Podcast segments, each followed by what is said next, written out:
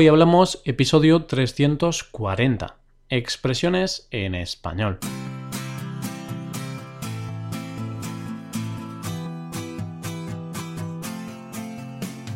Bienvenido a Hoy Hablamos, el podcast para aprender español cada día. Ya lo sabes, publicamos nuestro podcast de lunes a viernes. Puedes escucharlo en iTunes, en Android o en nuestra página web. Y si quieres ver la transcripción y la hoja de trabajo de cada episodio, puedes visitar nuestra web hoyhablamos.com. Por un precio bastante asequible puedes hacerte suscriptor premium y disfrutar de todas las ventajas que ofrecemos. Además, también verás que existe la posibilidad de reservar clases con nosotros por Skype. Así que no esperes más y haz que tu español pase al siguiente nivel. Y centrándonos en el episodio de hoy, te digo que aquí vas a descubrir cinco nuevas palabras, pero no palabras cualquiera, sino palabras de lo más divertidas. Se trata de palabras compuestas que se utilizan principalmente en un contexto informal. Quédate con nosotros para descubrirlas. Hoy hablamos de palabras compuestas peculiares, parte 1.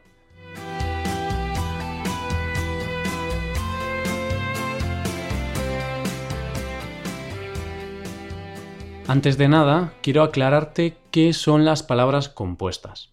Las palabras compuestas son aquellas palabras que combinan dos palabras y crean un significado diferente y propio.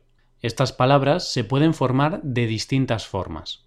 Se pueden formar por la unión de dos sustantivos como hispanohablante, que nace de la unión de hispano y hablante. También por la unión de un sustantivo y un adjetivo y viceversa, como pelirrojo, naciendo de la unión de pelo y rojo. Uniendo dos adjetivos, como por ejemplo agridulce, de la unión de las palabras agrio y dulce, y de algunas combinaciones más. Sin embargo, en este episodio nos vamos a centrar en la unión de verbos y sustantivos y viceversa. Y empezamos con una palabra que puede ser útil para aquellas personas a las que no les gusta el compromiso, para aquellas personas que tienen alergia a las relaciones estables. Aunque mm, antes te voy a explicar de dónde viene esta palabra compuesta. La palabra picaflor viene del verbo picar y del sustantivo flor. Es una palabra que hace referencia a lo que en España conocemos como colibrí, un pájaro pequeño y hermoso, famoso por su habilidad de batir sus alas de 80 a 200 veces por segundo. Pues este ave se dedica a volar de una flor a otra para alimentarse a la vez que va polinizando las flores que toca. Entonces, el colibrí o picaflor, como queramos llamarlo, va picando de flor en flor. ¿Te haces ya una idea de qué puede significar? Pues la palabra picaflor se utiliza principalmente con los hombres. Se llama picaflor al hombre enamoradizo, al hombre que se enamora de todas las mujeres. Entonces, lo que te decía antes del colibrí se utiliza aquí de forma metafórica, puesto que se habla de la persona, principalmente del hombre, que va picando de flor en flor. Picar sería la acción de ligar y flor se refiere a la mujer. Viéndolo con un pequeño ejemplo, hay gente que dice que George Clooney es un picaflor debido a su supuesto miedo al compromiso y al constante cambio de parejas que ha tenido en su vida. Eso sí, lo que tengo claro es que yo no lo soy. yo no soy ningún picaflor. Y lo que espero no ser tampoco es un cantamañanas. Pasamos ya a la segunda palabra del día para hablar de la palabra formada por el verbo cantar y el sustantivo mañana. Te hablo de un cantamañanas. Y no, no se trata de una persona cuya afición es cantar por las mañanas en la ducha. ¿Qué va? Y es que todos tenemos nuestra vena artística. Eso sí, por suerte o por desgracia, ese talento solo se queda ahí, solo se queda en la ducha. Te hablo de un cantamañanas porque la forma en la que se conoce a una persona informal e irresponsable, una persona mm, que hace tonterías y que en definitiva nadie se toma muy en serio. Estoy seguro de que conoces a alguien que es un cantamañanas. Esta es la típica persona que nadie se toma en serio en el trabajo. que dice cosas sin sentido para que el resto se ría. Por cierto, si eres uno de nuestros seguidores más fieles, seguro que te acuerdas de que hace un tiempo ya hablamos de esta palabra. Hablamos de los cantamañanas en el episodio número 285 de Expresiones Cómicas. Échale un vistazo. Dejamos a este tipo de personas a un lado para hablar de los matasanos. Esta es una palabra formada por el verbo matar y por el adjetivo sano. Un matasanos es un médico que no hace bien su trabajo.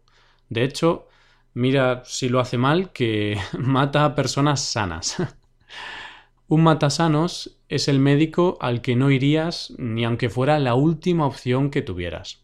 Es algo así como un curandero. Los curanderos tienen muy mala fama en España.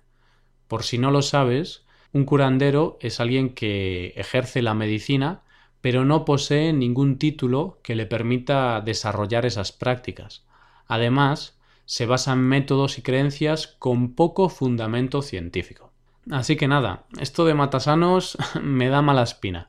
Creo que va a ser mejor cambiar esta palabra e inventar algo más agradable, como curasanos o, o salvasanos, no sé.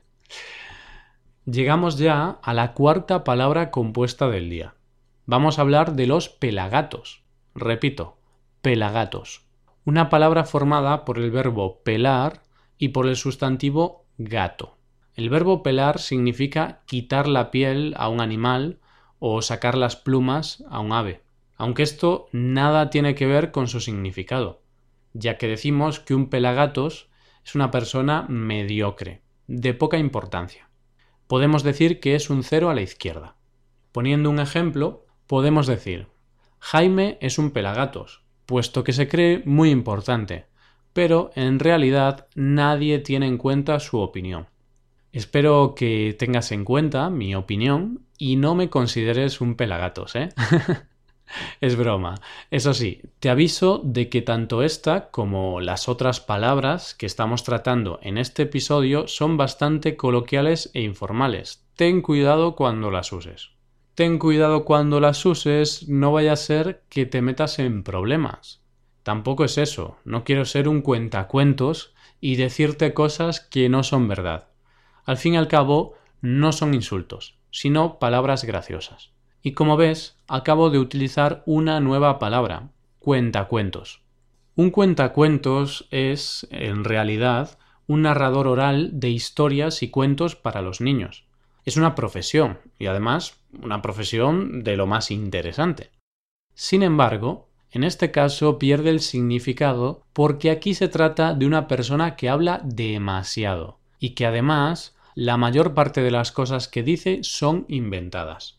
Utilizando un ejemplo, podemos decir que si ves una pequeña discusión sin importancia en la calle y les dices a tus amigos que has visto una pelea enorme que ha venido a la policía y que los medios de comunicación te han hecho una entrevista, sin lugar a dudas, tus amigos te van a decir que eres un cuentacuentos, que te gusta inventarte situaciones de lo más surrealistas. y con esta última palabra vamos a ir poniendo punto y final a este episodio de palabras compuestas. Pero, como ya te he dicho al principio, va a haber una segunda parte, puesto que hay otras palabras compuestas que seguro que te van a interesar. Así que la semana que viene más y mejor. Como siempre, antes de acabar te invitamos a que te animes y disfrutes de las clases que ofrecemos a través de Skype. Seguro que echamos un rato en el que puedas hablar y practicar tu español. Además, te invitamos a que te hagas suscriptor premium. De esta forma tendrás acceso a contenido exclusivo de nuestro podcast Así que para esto y mucho más visítanos en nuestra página web hoyhablamos.com. Muchas gracias por escucharnos. Nos vemos en el episodio de mañana, donde hablaremos de noticias en español. Pasa un buen día. Hasta mañana.